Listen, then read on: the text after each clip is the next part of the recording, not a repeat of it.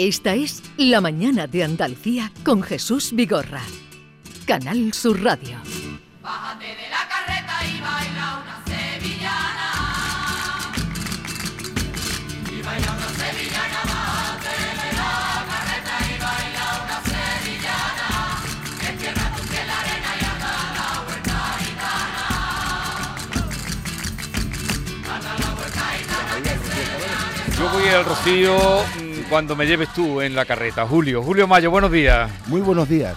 Me preguntaba, bueno, ya lo han oído los oyentes, me estabas preguntando que si, íbamos, que si iba a ir al Rocío. ¿Qué ¿Tú has ido ya este año? Ayer estuve haciendo el camino de Almonte, que es muy singular y me interesaba bastante, ya llevo va- varios años haciéndolo, y me interesaba bastante eh, asistir a esa estampa antropológica, ¿no? Pero, pero vamos a ver, tú cuando vas haciendo el camino, ¿con quién fuiste ayer? ¿Con Almonte? Con Almonte, con o sea, la- fuiste con la principal. Sí, y eso es un La camino de ¿Y un te día. admiten los almonteños? Bueno, como a todo el mundo, ¿eh? Mm, Como a todo el mundo. Sí, Sí, vale. sí. Como a todo el mundo, según hay quien dice que no, que ellos son muy...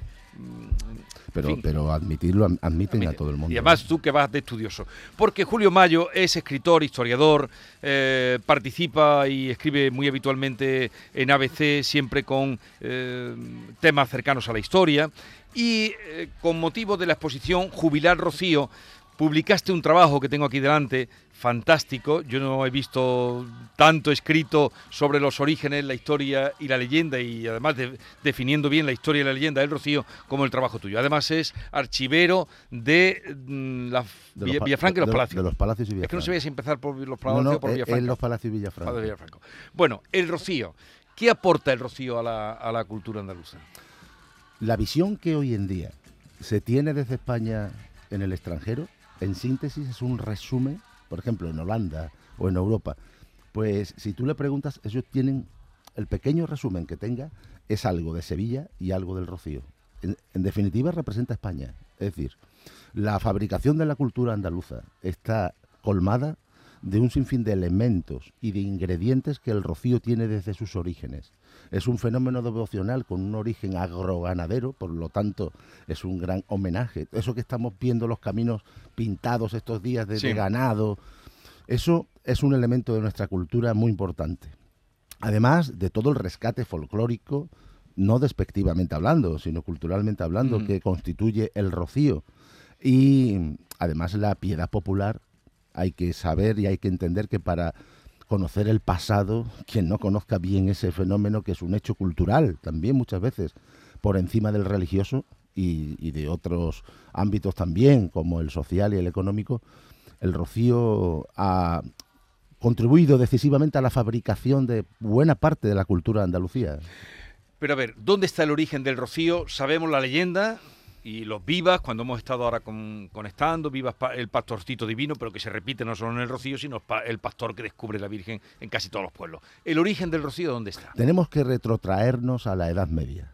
Y ahí, cuando se van reconquistando los pueblos, la- esa zona tan cercana y tan influenciada con Portugal, tarda más tiempo en ser reconquistada y una vez conquistada, la Virgen de Rocío viene a ser el elemento de cohesión y sobre todo el estandarte que pincha un pueblo andaluz para reivindicar cuál es su territorio, para demarcar bien dónde empieza su territorio y dónde terminan los otros. Y el Rocío no es más que una, un gran estandarte que utiliza el pueblo de Almonte, la Virgen, Ujú. para solucionar unos conflictos con el señor de la villa, que es el duque de Medina Sidonia, por los grandes intereses que ahí se suscitan desde el punto de vista comercial eh, agroganadero. Eso es en la Edad Media. Luego con la explosión de la carrera de Indias, que es uno de los fenómenos económicos más importantes y más determinantes del Imperio español, se convierte, termina convirtiéndose ya luego en el siglo de oro en una de las manifestaciones de piedad popular más multitudinarias de Andalucía. Pero dices que lo primero fue un acto reivindicativo de Claro. definir o afirmarse en las tierras que eran suyas Claro, por la- parte de los almonteños. La Virgen María eh, es siempre utilizada para solucionar un problema, para reivindicar, para, para exponer unas reivindicaciones de lucha muchas veces también contra el Señor de la villa. Y la documentación medieval testimonia cómo aquel ermitorio era un, eh, un sitio colindante ya de términos entre Niebla, entre Sanlúcar de Barrameda, que, que era un emporio comercial ya mucho antes de que explotara la carrera de Indias, está situado el Rocío a los pies de la desembocadura del Guadalquivir, nada más y nada menos, estamos hablando palabras mayores de Andalucía. Y además también mm, eh, colinda con, el, eh, con tierras del gran reino de Sevilla, que el rey Alfonso X le había dado, a- le había dado la marisma ¿eh? a Sevilla. Por lo tanto, aquella ermita no hace más que eh, reivindicar un espacio para un pueblo que se forma, que es, que es Almonte. Este Julio Mayo, aquí lo tenéis, que os he hablado de él, que él busca el dato debajo de las piedras. Julio, bueno, eh, mi querido moñiguero, a los de los palacios, los de dos hermanas, le llamamos moñiguero, no te, no te ofenden, ¿no? Que te diga moñiguero. Para nada. Dos hermanas fue quien nos puso ese gentilicio. Exactamente, ya explicaremos otro día por qué, Por- porque por- llevaba moñiga de sentarse en, en el campo, en los establos, Eh, ¿no? No, es muy sencillo, por eso no es. Es porque se utilizaban los excrementos de, del ganado para cocinar en la cocina, para hacer la comida. Exactamente. Eso era así. Julio, eh, te has acercado al rocío desde el punto de vista científico, histórico y documental y seguro que has sacado alguna cosa inédita. ¿Qué es lo que más te ha sorprendido en tu investigación? Hoy en día se ha perdido la perspectiva histórica de lo que significó en, en su origen.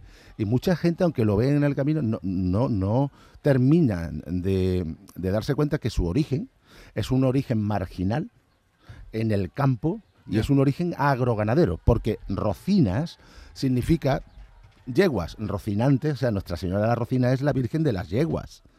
Esa advocación que toma la imagen del topónimo, en su espalda, recordemos que pone Soy Nuestra Señora de los Remedios, ¿eh? ella se termina adjudicando un título tan singular que no existe en el mundo, que es un título dado por las yeguas. Y de Virgen de las Yeguas, de Nuestra Señora de las Rocinas, que no olviden la gente el origen agroganadero, esta Ujú. eh, devoción mariana, pues pasa a obtener un título bellísimo, que es un título portugués. Toda Portugal está llena de la estación de Lisboa y Nuestra Señora Sí. del Rocío.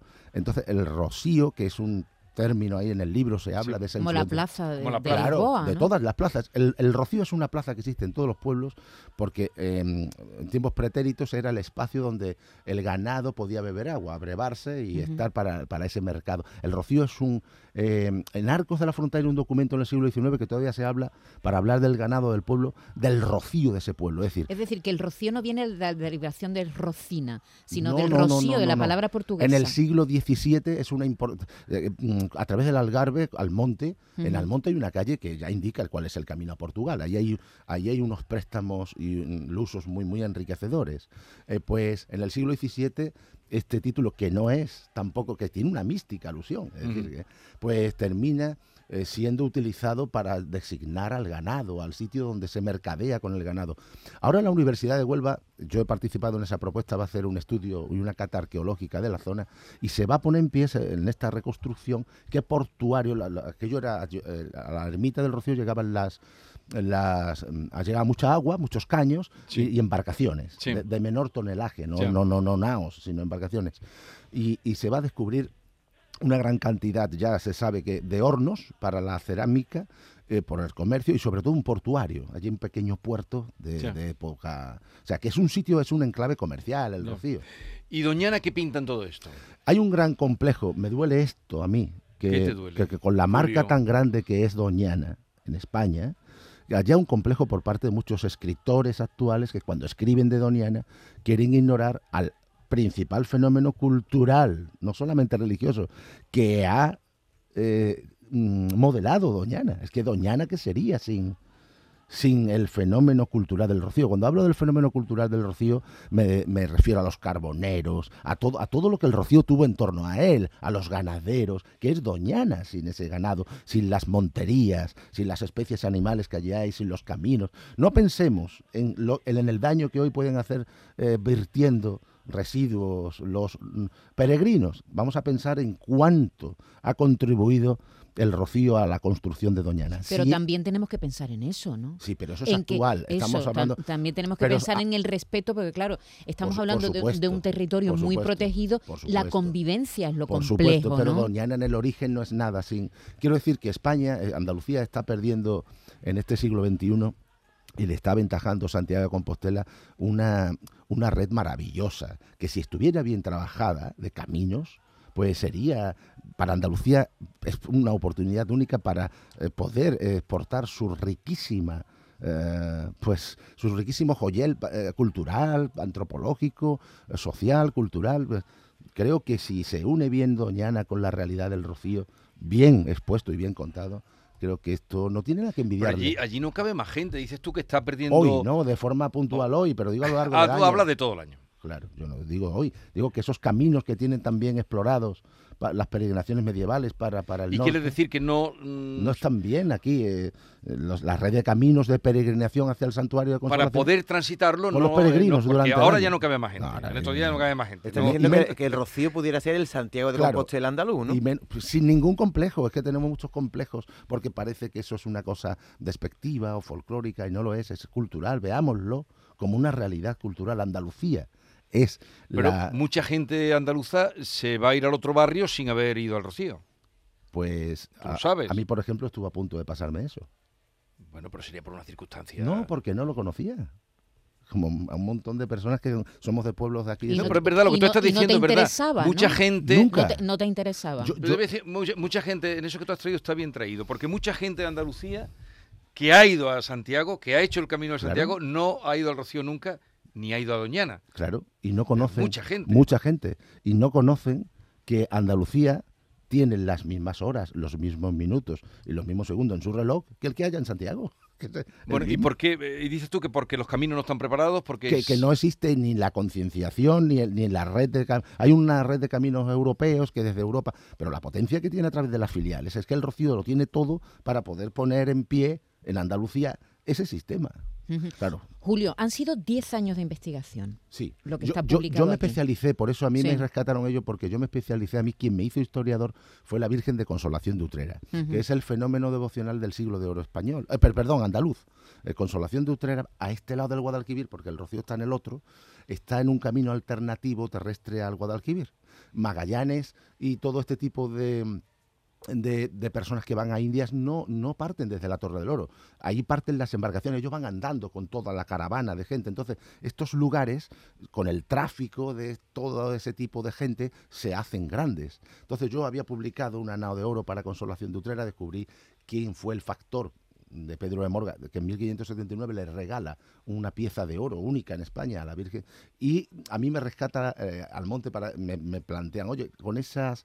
Con ese método que tú has El hecho. método que había seguido con la ¿por qué Virgen no de? Consolación. Y yo digo, bueno, pero ahí estará ya todo No, no, hecho. me, me ha sorprendido, Pensé. Julio. Ahora Pues eso es lo que te iba a preguntar. Claro. ¿Qué has encontrado de nuevo en esta historia que, que- que se suponía que era Primero- absolutamente conocida? Pues ¿no? primero, para empezar, eh, estamos contaminada con las leyendas porque estaba destruido el mensaje. Es decir, no, no, no estaba. Tú, tú escuchabas o escuchas a un antropólogo hablar del Rocío y empieza ya a definirlo como una cosa compartida, que es un pueblo vecino, que si hay rivalidad, y desde el principio no está bien definida. La vocación americana de la imagen no estaba puesta en valor. Para nada. Su origen agroganadero menos. El significado de la palabra tampoco. Eh, sí, ¿Y, estábamos- y- y la, ¿Y la imagen de cuándo es? la imagen es una imagen muy antigua, pero que en el siglo XVI, eh, pues, finales del siglo XV, eh, ha tenido varias transformaciones. Es fruto de la devoción, una No, imagen pero- tan pero- milagrosa. Sí, pero la imagen es una tiene que tener un momento en el que la que vemos ahora. Claro, la que vemos ahora hay varias propuestas. Siempre se ha hablado de que es medieval. Puede que el icono sea, pero en el siglo XV, XVI está bastante transformada esa, esa imagen. Esa imagen tenía que era tallada en madera completa. Tenía el niño, eh, el dulce infante, el, el- el divino infante lo tenía en su mano derecha. Hoy lo tiene. O sea, ahí había una sí. transformación. Hoy, hoy lo, Sí. lo porta. ¿Cuál es la más antigua de Andalucía? La imagen más antigua de Andalucía. ahí está mi paisano, don Manuel. No, que se alegra de verlo, pero contéstame la pregunta que nos quedamos sin tiempo. ¿Cuál- la imagen, porque tú has hablado de consolación, ¿cuál es la más Pero la Virgen del Rocío es una imagen muy antigua. La Virgen de los... Aquí hay muchas imágenes muy antiguas, no me pongas en esa aprieto. La Virgen de Valme es más antigua. La, la Virgen de Valme es otra de las imágenes interesantes y Hugo Santos está detrás mía porque quiere reinterpretar y estudiar bien todo el fenómeno devocional que, no, que, que todavía no está bien puesto. en- Julio, ¿y a ti cuándo empezaron a interesarte las vírgenes? A mí esto eh, comienza todo antes del año 2007, que se conmemora el quinto centenario de Consolación de Utrera y empezamos a investigar, pero con a, a- eh, a pie de A full, como Sí, dicen. Sí, sí, sí, sí. Y ahí comenzamos un poco a especializarnos en la Y, piedad un- y una cosa te lleva a la otra, supongo, ¿no? Claro. Ahí vas tirando, tirando, Claro. tirando. Claro. claro. Es una especialización. Este tipo, sí, sí. Este tipo de estudios eh, son fundamentales para entender el pasado eh, mm, de nuestra historia. ¿eh? ¿Y la primera ermita cómo sería? Porque lo que hay ahora, lo que llaman la basílica o Hoy el santuario. santuario. Pues la primera ermita era un ermitorio muy pequeño que estaba que, que dependía mucho de la mar, del agua, del agua de la marisma. Es una ermita, dicen los documentos, en las que los sacerdotes refugiaban a cazadores furtivos, en la que se hacían muchas travesuras y en la que pues mm, el ganado tenía un papel fundamental ¿Travesura de qué tipo? es un sitio de paso en el que mm, para el trasperlo de, de la- de todo el negocio de la carrera colonial de Indias, como para otras muchas cosas, por ejemplo, para encubrir a este tipo de, de- de cazadores y, y negocios. A- allí mismo se, se levanta hasta de que se eh, organizó un cabildo, una, un- una, una reunión entre los pueblos para delimitar las lindes. O sea, es, es un- es como una casa eh, grande, ¿no? Jubilar Rocío fue una gran exposición. Supongo que este trabajo se puede encontrar en internet, ¿no? Porque Eh, este no, libro- este, este libro lo venden en todas las tiendas Ah, que oficiales. sigue, ah, la- vale, que la sigue, que sigue a la. 20. Pues Jubilar Rocío, de Julio Mayo, para saber mucho de nuestra historia y del Rocío. Gracias por la visita y que tengas un buen Rocío. Muchas gracias.